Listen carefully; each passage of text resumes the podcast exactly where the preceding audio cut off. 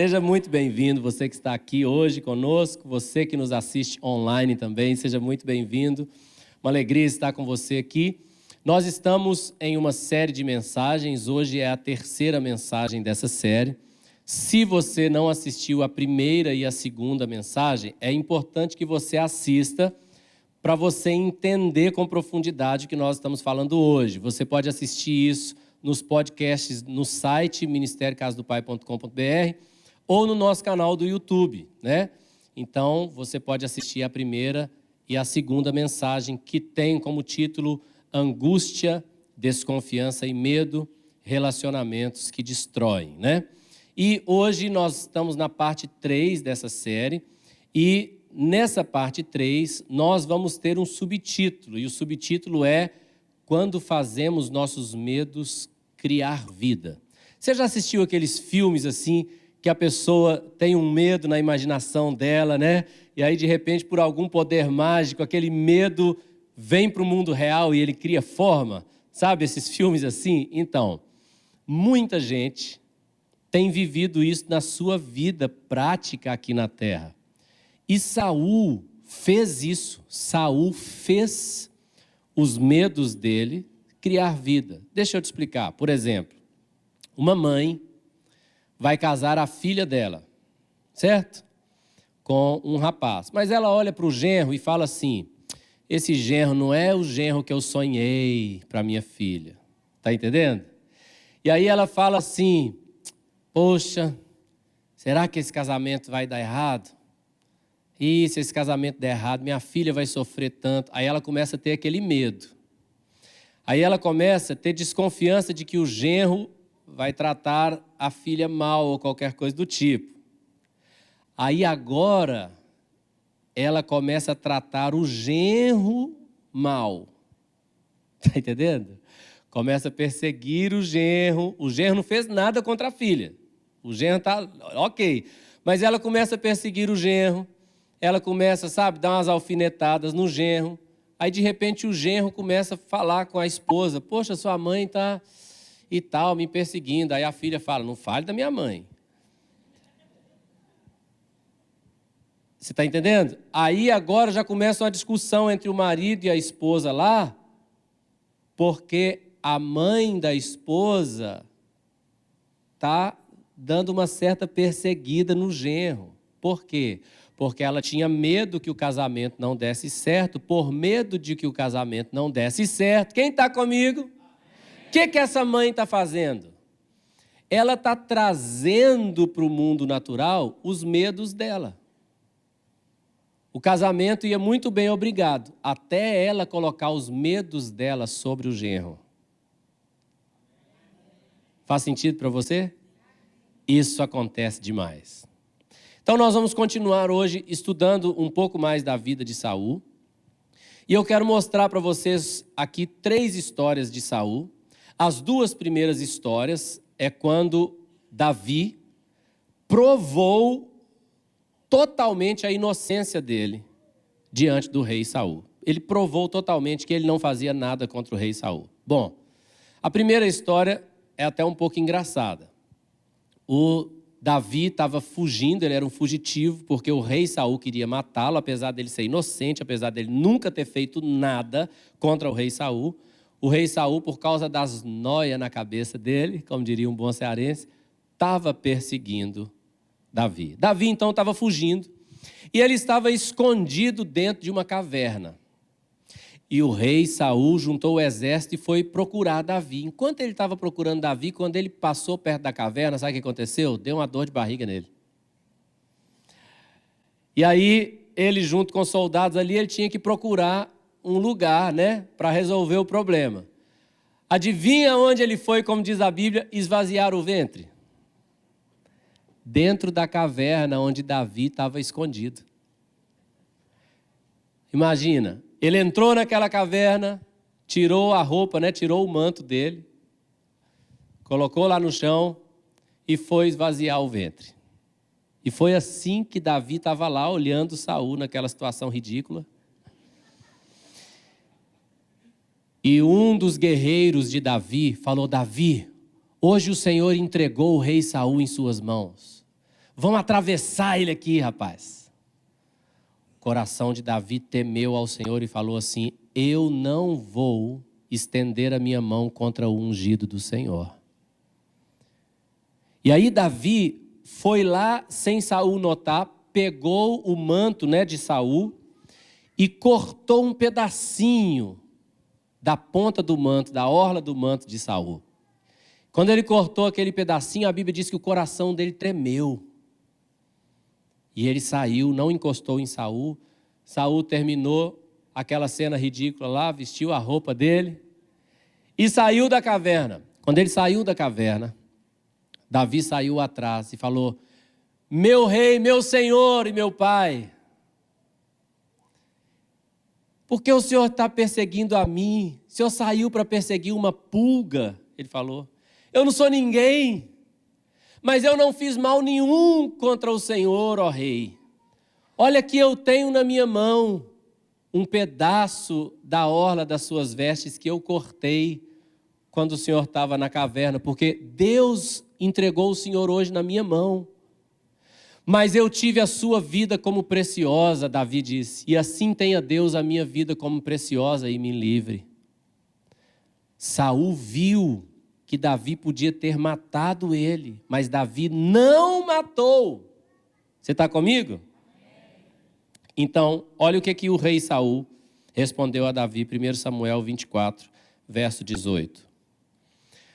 Mostraste hoje que, fiz, que me fizeste bem, pois o Senhor me havia posto em tuas mãos, e tu me não mataste.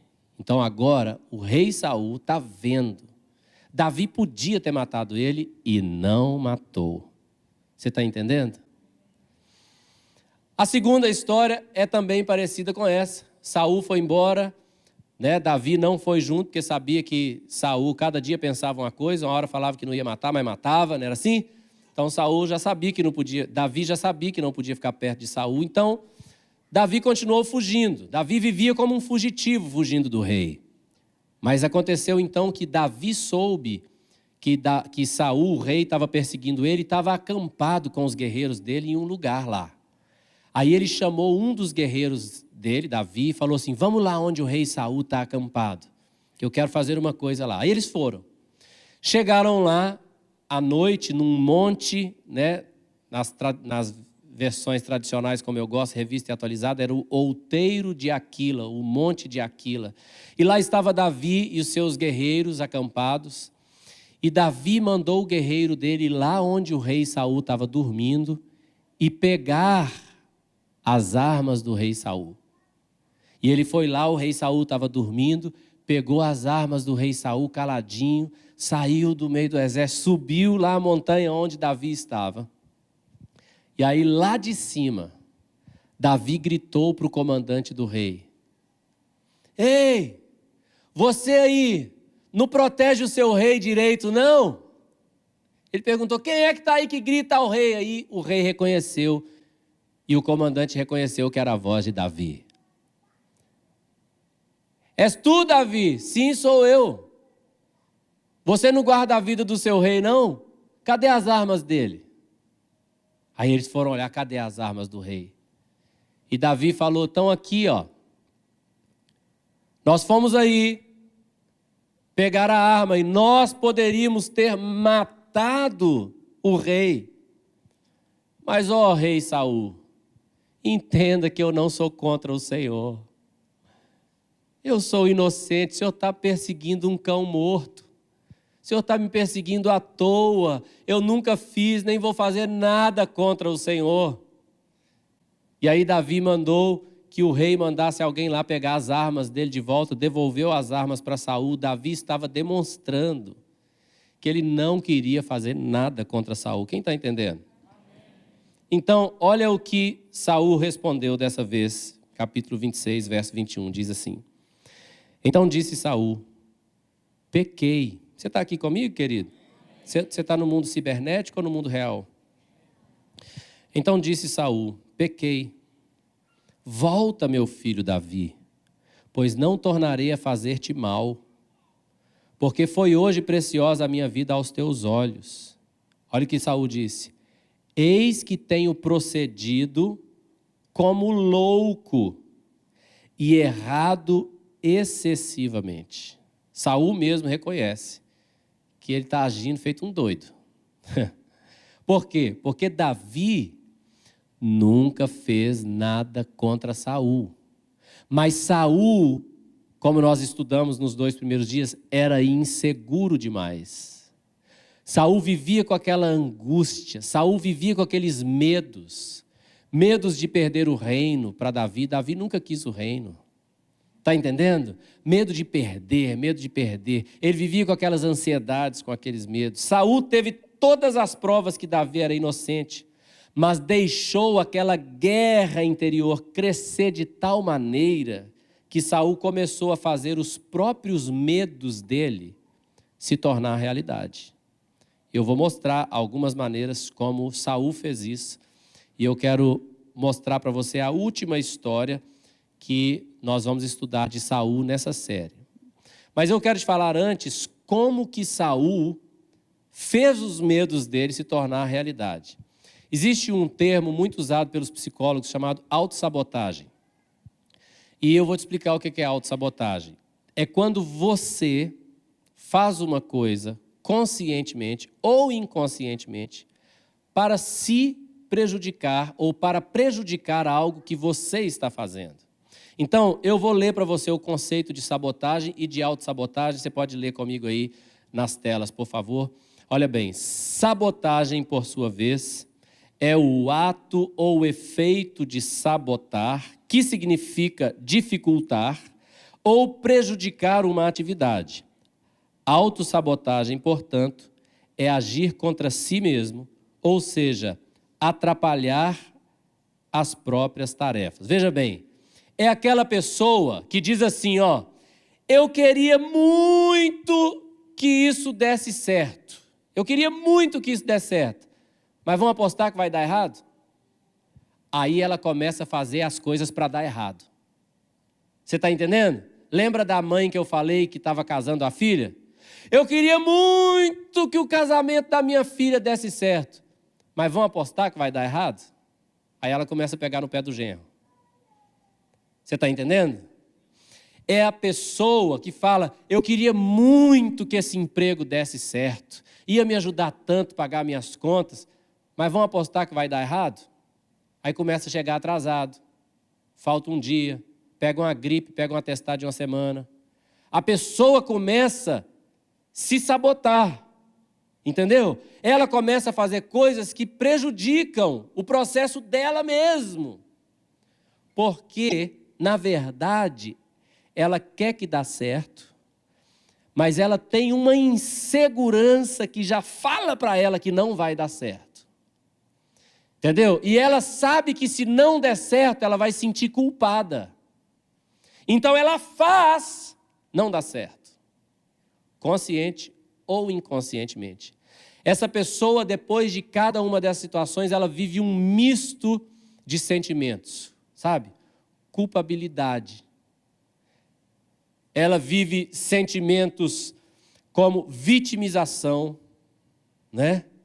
Sentimentos como medo, estresse e frustração, desmotivação, sentimentos de vingança. Isso aqui é a descrição de Saul.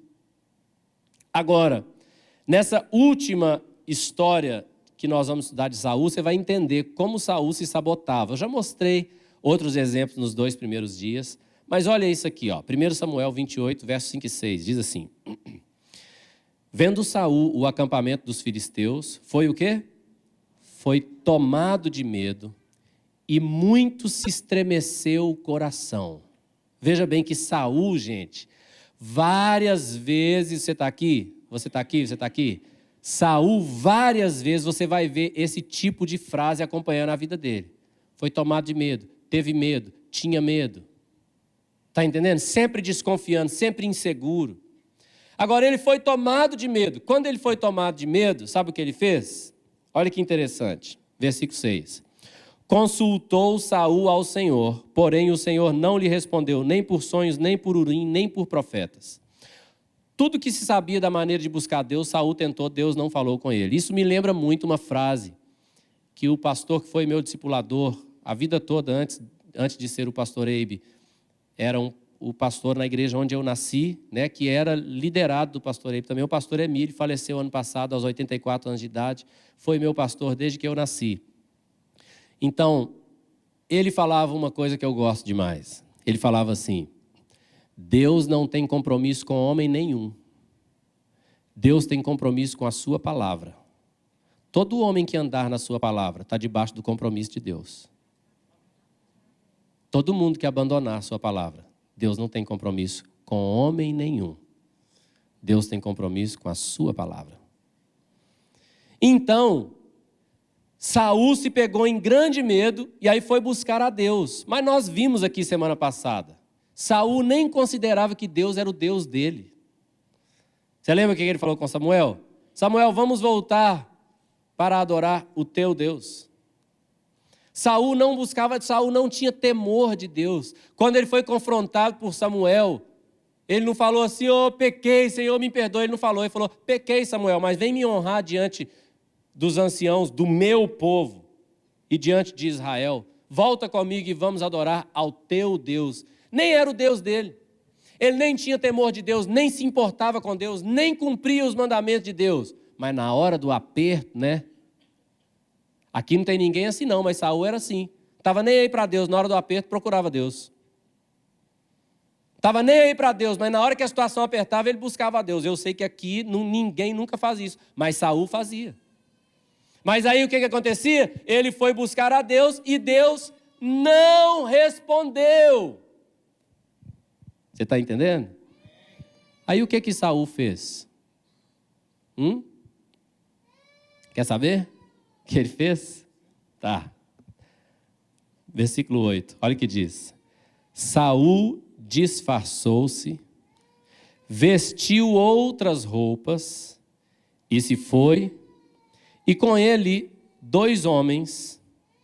E de noite chegaram à mulher e lhe disse: Peço-te que me adivinhes pela necromancia. Fala comigo, necromancia. E me faça subir aquele que eu te disser. Você sabe o que é necromancia? É a consulta dos mortos. Então, Saul foi até uma médium, certo? E foi através de uma médium tentar consultar os espíritos dos mortos para tentar saber a resposta do futuro. O que, que ia acontecer com ele? Você está entendendo o que eu estou dizendo? Só que o seguinte: a necromancia, a mediunidade, era um pecado terrível, tão terrível que, pela lei, quem praticasse a necromancia e a mediunidade devia ser morto. Entendeu? Devia ser morto, por quê? Porque é um pecado de engano. Espíritos malignos, demônios se manifestam dizendo que são outras pessoas. O que é impossível, porque a Bíblia é bem claro: quem morreu dorme está aguardando a ressurreição. Ao homem é dado morrer uma só vez, segue-se depois disso o juízo. Quem morreu não pode voltar aqui. Aí a pessoa fala assim: ué, mas esses espíritos malignos podem disfarçar até com a voz da minha avó? Ora, se a Bíblia diz que eles podem se disfarçar até de anjos de luz. Você está entendendo? Quando Saul então foi consultar essa médium, olha o que ela disse para ele. Próximo versículo 9. Respondeu-lhe a mulher: Bem sabes o que fez Saul, como eliminou da terra os médiums e adivinhos. Ela está falando sem saber que o cara com que ela está falando era o rei Saul, você entendeu? Então ela está falando com ele: Você está vindo me consultar, rapaz? Você não sabe que Saul mandou matar todos os médios e adivinhos? Aí, olha bem, o que, é que ela fala? Por que, pois, arma cilada a minha vida para me matares? Presta atenção, gente. Olha como Saul se sabotava.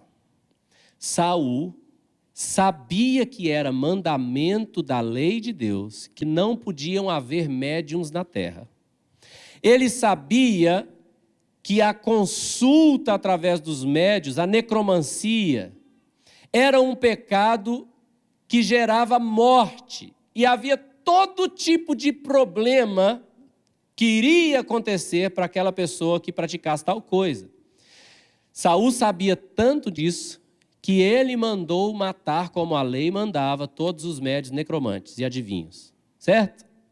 Então ele já sabia, porque o Senhor já tinha falado: quem consultar vai ter problema. Tá certo? Aí o que, que ele faz? Ele vai lá e consulta. Quem consultar vai ter problema, né? Vai. Pois é, então eu vou lá consultar. Saul sabia, Deus jamais escolheria ter em Israel um rei que pratica necromancia. Quem está comigo?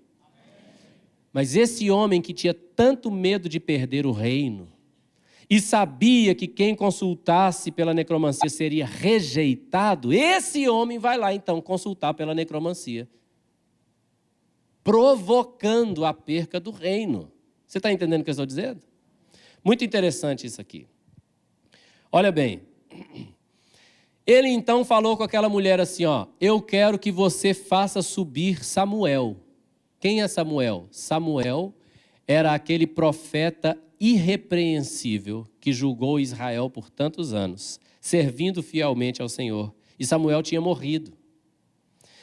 Então, a médium vai lá então e ela fala assim: Eu estou vendo subir um espírito da terra.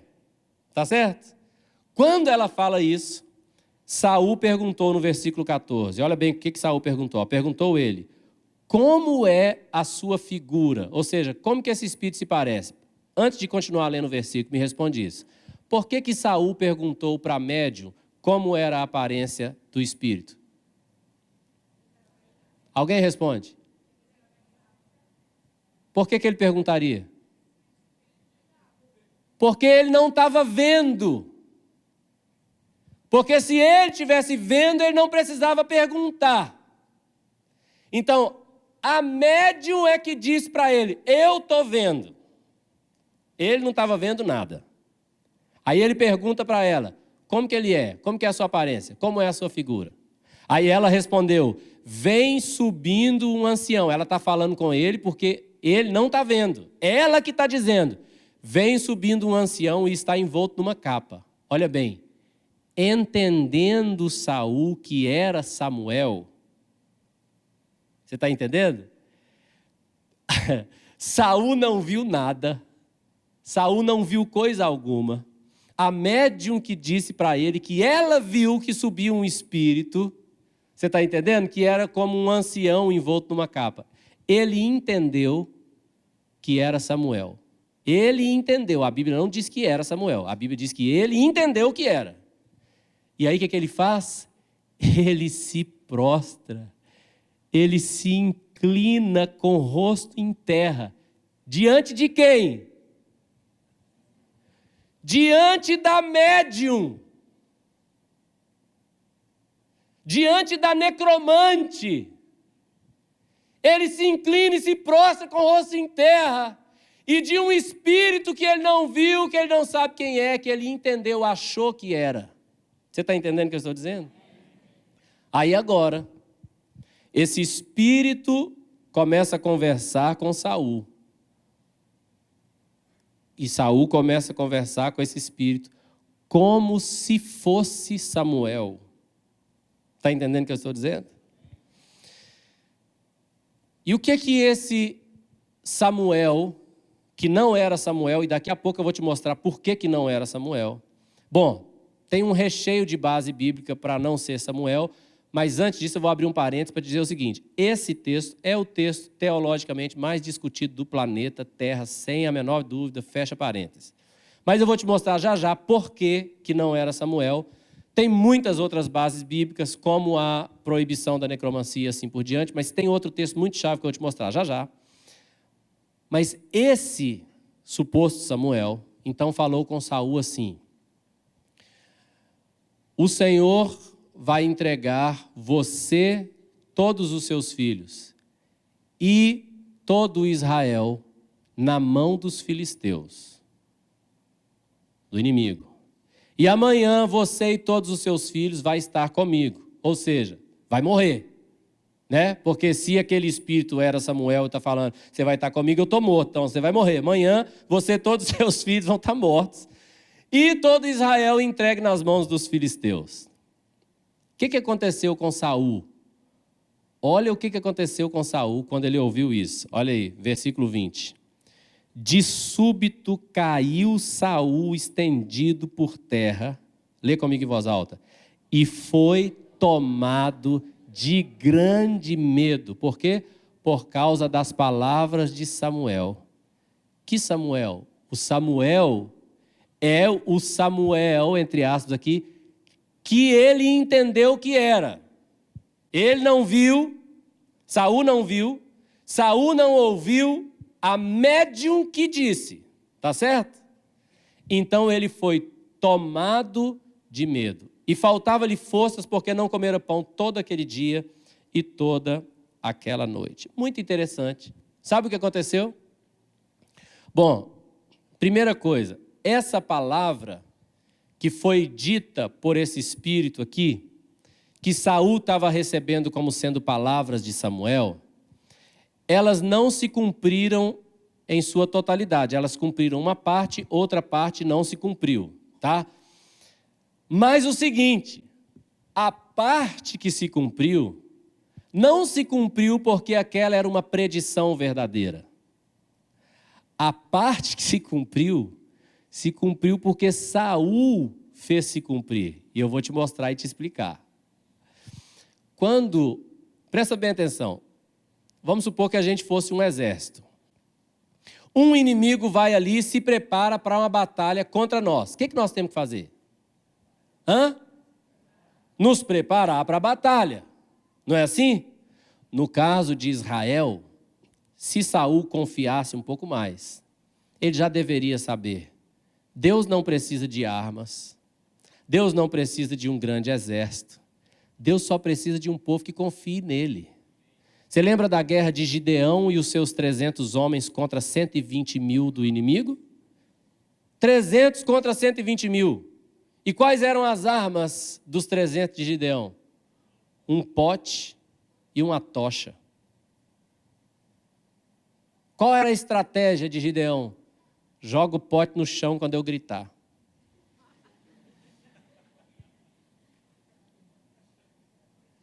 Confiantes em Deus, fizeram segundo a palavra de Deus, aqueles 300 ridículos, Aqueles caras, nenhum deles era muito normal, gente. Eu sempre falo isso.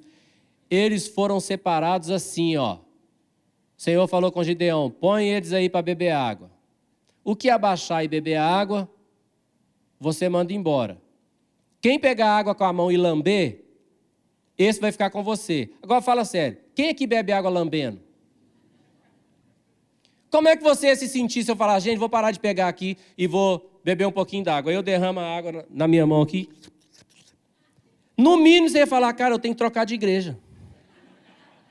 Esse, esse pastor tem problema. Pois é, os 300 de Gideão foram 300 que pegaram água com a mão e lamberam. Quem bebe lambendo é cachorro, gato. Foram esses 300 que ganharam a guerra. Saul sabia disso. Saul tinha história suficiente para saber que Deus não precisa de um grande exército nem de grandes armas, ele só precisa de gente que tenha fé nele. Mas Saul não teve nada disso. Nada disso. Então Saul ao invés de preparar, no mínimo, ele devia ter ouvido o Senhor, mas como não ouviu, vão pelo menos preparar o exército, tá bom? Põe a infantaria aqui e tal, põe os arqueiros ali, põe a cavalaria ali e vamos preparar para a guerra. Ele não preparou, ele ficou quieto, travado pelo medo e olhando o inimigo avançar. O inimigo não tirou a vida de Saul. Sabe o que aconteceu? Vamos ler. Capítulo 31, verso 4. Olha o que aconteceu. Então disse Saul ao seu escudeiro: Arranca a tua espada e atravessa-me com ela, para que porventura não venham estes incircuncisos e me traspassem e escarneçam de mim. Porém o seu escudeiro não quis, porque temia muito. Então Saul tomou da espada e se lançou sobre ela. Saul tirou a própria vida. Ele acreditou na palavra que a médium disse para ele. Foi tomado de medo, foi paralisado pelo medo e falou: Vou morrer, é certo que eu vou morrer. Eu não quero morrer, eu estou com medo de morrer, eu não quero morrer. Clac!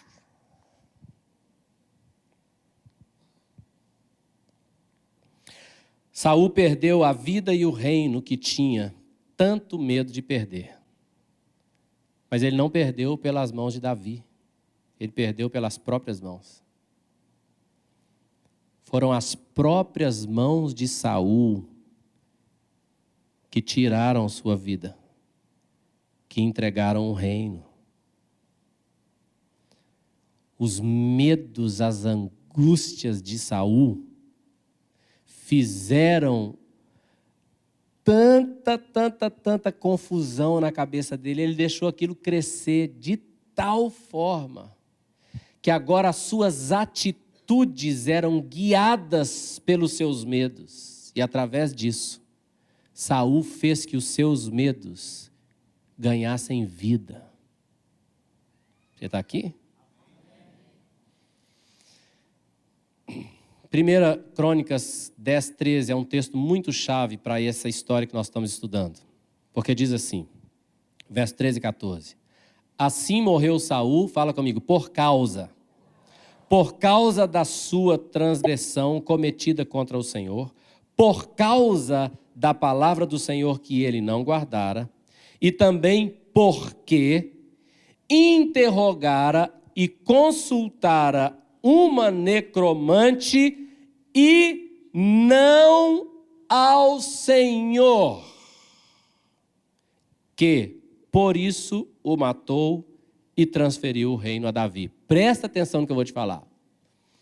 O Senhor está nos falando aqui que Saul perdeu a sua vida e um dos motivos é porque ele consultou uma necromante e não o Senhor.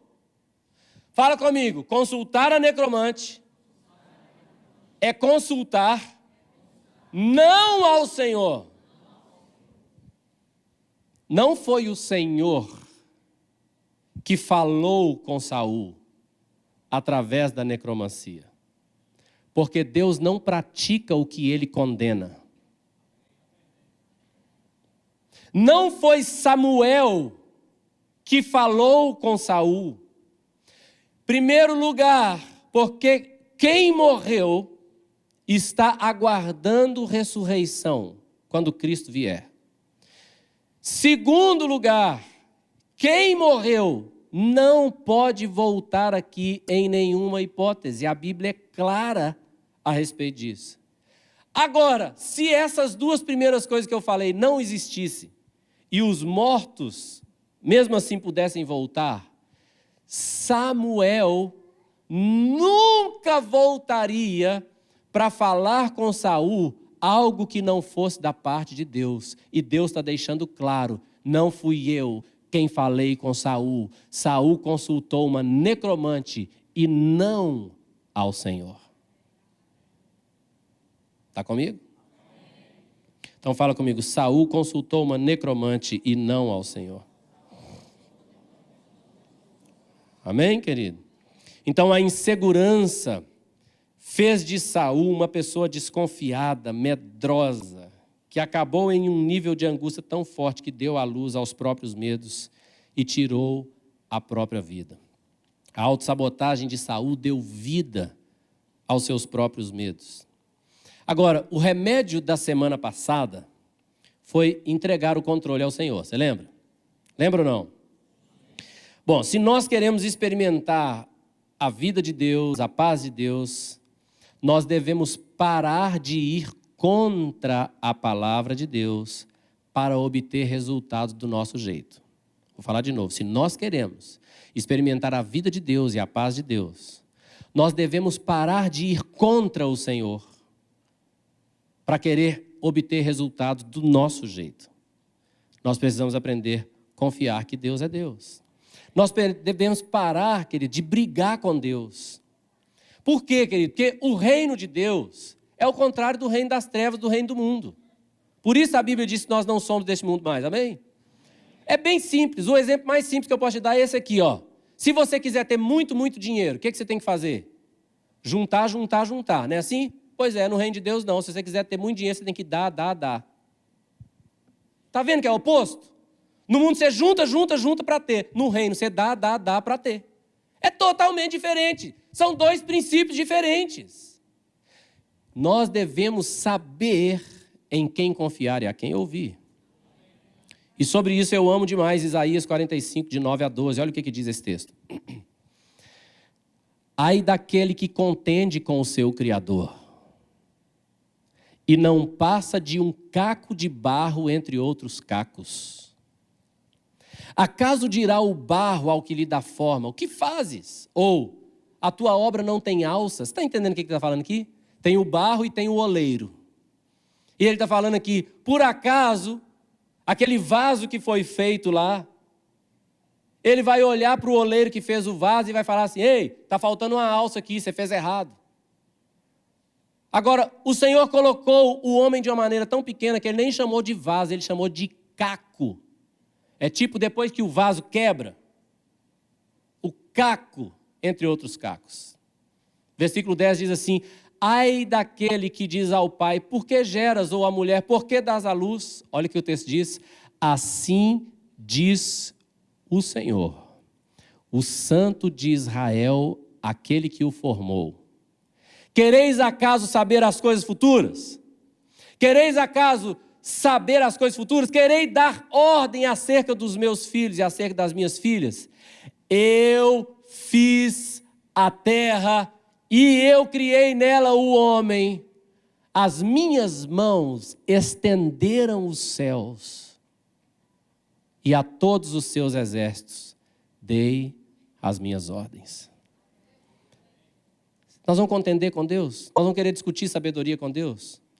Deus fala, vai para a direita. Eu falo, não, mas eu acho que para a esquerda é melhor, esse negócio aí está muito. Eu sei que está escrito na Bíblia aí, mas isso aí, sabe como é? Eu sou diferente. Eu sou diferente.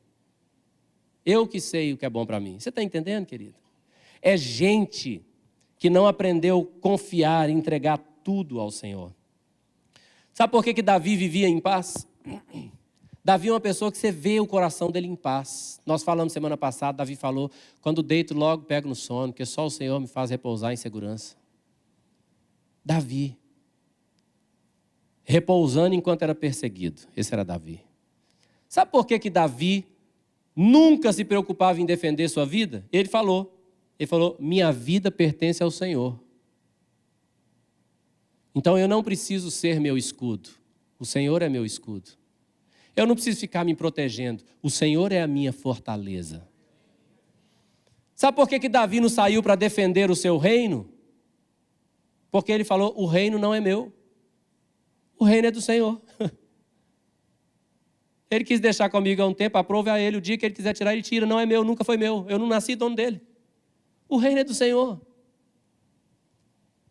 Davi sabia de uma coisa que nós precisamos aprender: o Senhor cuida bem do que é dele. Então Davi não precisava se defender. Quando ele estava fugindo de Salomão, ó, fugindo de Absalão, Absalão querendo roubar o reino dele, ele estava né, fugindo. Um homem da tribo de Benjamim, que era a mesma tribo de Saul, chegou perto de Davi e começou a tacar pedra em Davi. Davi era o rei. Davi era o rei. Começou a tacar pedra em Davi e amaldiçoar Davi. um dos guerreiros de Davi, que estava filho de Zeruia, estava com Davi do lado dele, olhou para ele e falou assim: Davi, deixa eu ir lá e arrancar a cabeça desse cão morto. O guerreiro falou: Sabe o que, que Davi falou com ele? Davi falou assim: O que tem eu contigo, filho de Zeruia? Não vai fazer isso não. Olha o que, que Davi falou. Davi falou assim: Ó, quem sabe é Deus. Peraí, peraí, peraí. Quem sabe é Deus o que? Deus está amaldiçoando Davi? Não. Olha o coração de Davi, é lindo demais, gente. Olha o que ele fala aqui, ó, 2 Samuel 16, 12. Talvez o Senhor olhará para a minha aflição, e o Senhor me pagará com o bem a sua maldição desse dia. O que, que o Senhor está falando? Simei, Davi está falando, Simei está aqui me amaldiçoando, tacando pedra em mim, não faz nada com ele, não, deixa ele. Eu vou ficar aqui sofrendo injustamente. Quem sabe o Senhor vai ver aqui minha angústia e sofrimento e Ele vai me abençoar por causa disso. Minha vida não é minha, é dele, Ele a defende. O reino não é meu, é dele, Ele o defende. Irmãos,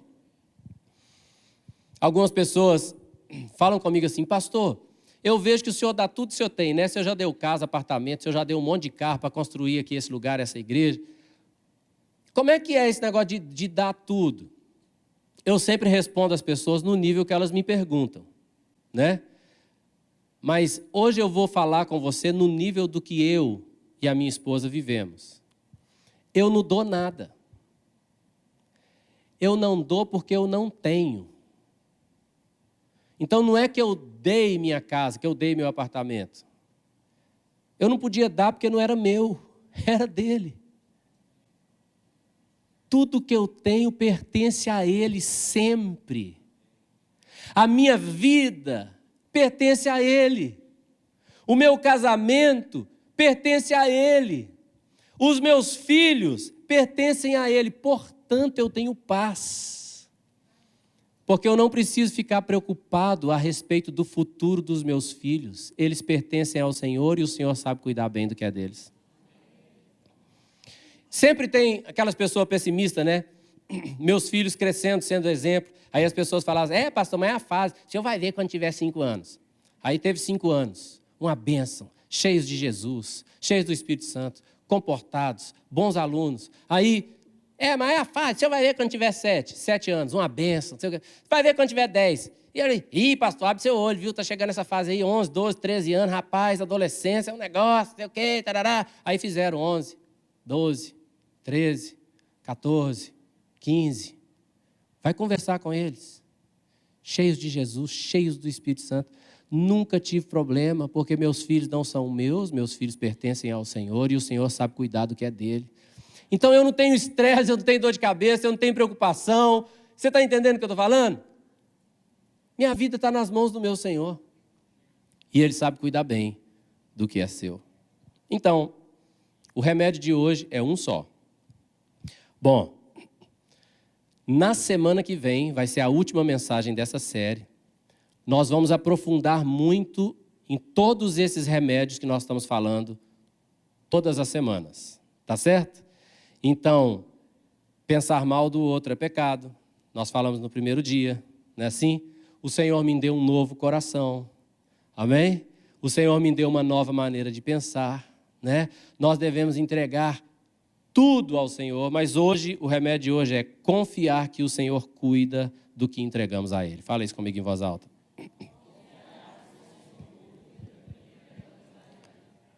Qual é a vantagem de entregar tudo ao Senhor? Qual é a vantagem? Hum? É que você vai ter paz, filho. Quando você entrega ao Senhor, você sabe que Ele está cuidando. Esse era o problema de Saul. Saul achava que ele tinha que manter o reino na sua força, na sua sabedoria, que ele tinha que ganhar a guerra na sua força, na sua sabedoria, que ele tinha que ser melhor do que Davi. Davi não podia ser melhor do que ele. Meu irmão, eu não tenho que ser o melhor dessa igreja, não. Tomara que tenha muita gente aqui melhor do que eu, mais santo do que eu, que saiba a palavra mais do que eu, mais ungido do que eu. Que tenham muitos. Porque eu estou aqui não é pela minha sabedoria, eu estou aqui porque Deus me mandou, Deus me pediu, eu fundei essa igreja para a glória dele. Eu não tenho, nunca vou ser melhor do que ninguém. Eu tenho descanso, tenho paz. Quero que você tenha essa mesma paz, confiando que se tudo estiver nas mãos dele, ele cuida.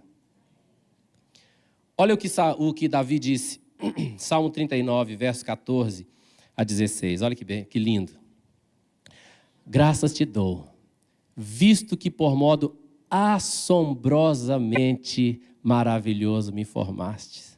As tuas obras são admiráveis e a minha alma o sabe muito bem. Os meus ossos não te foram encobertos quando no oculto fui formado e entretecido como nas profundezas da terra. Os teus olhos me viram substância ainda informe, e no teu livro foram escritos todos os meus dias, cada um deles escrito e determinado, quando nenhum deles havia ainda. Eu sei, Senhor. O Senhor sabe todas as coisas. O Senhor tem o melhor caminho para mim. Eu quero andar no teu caminho. Eu quero andar nessa história que o Senhor escreveu para mim. Sabe como Davi termina esse salmo, os últimos dois versículos? Sonda-me, ó Deus. e conhece o meu coração. Prova-me e conhece os meus pensamentos.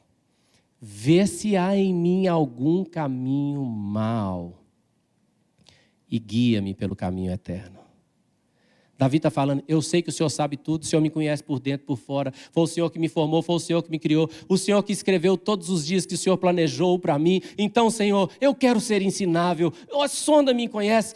Olha se tem em mim algum caminho mau. Se tiver, Senhor, oh, me guia pelo caminho da verdade, me guia pelo teu caminho. Eu quero seguir o teu caminho. Se tiver algum caminho mau em mim, eu quero tirar isso. Eu quero, eu confio que o teu caminho é o melhor. Salmo 119, 105.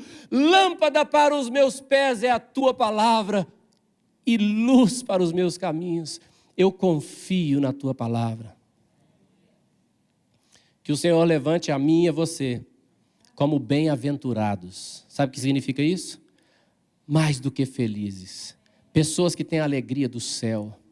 Que a sua vida seja de tal forma que quando você andar pelos lugares onde você anda, as pessoas olham e falam: vai aí uma pessoa muito abençoada por Deus. Como que a gente vai ser assim? Quer saber? Vamos ler o último texto, eu quero te convidar a ficar de pé e ler comigo o último texto dessa noite.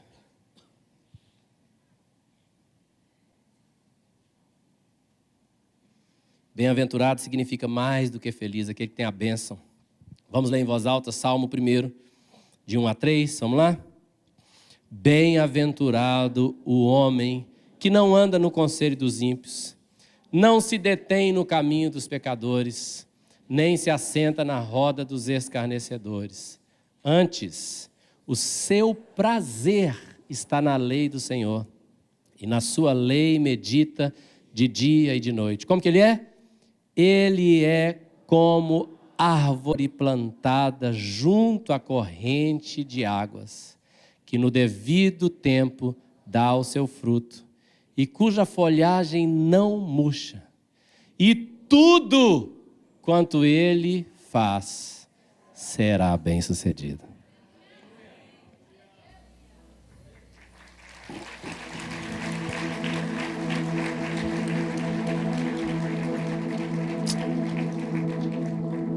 Você não vai terminar como Saul, porque você vai confiar tudo ao Senhor, na segurança de que o Senhor cuida do que é dele. Tudo que você confiar a Ele, Ele cuida bem. Eu não vou guerrear para ter. O Senhor guerreia por mim, porque tudo que eu tenho é dele. Você está entendendo o que eu estou dizendo? Você vai ter muita paz, querido. Quando você entregar tudo nas mãos do Senhor. Hum.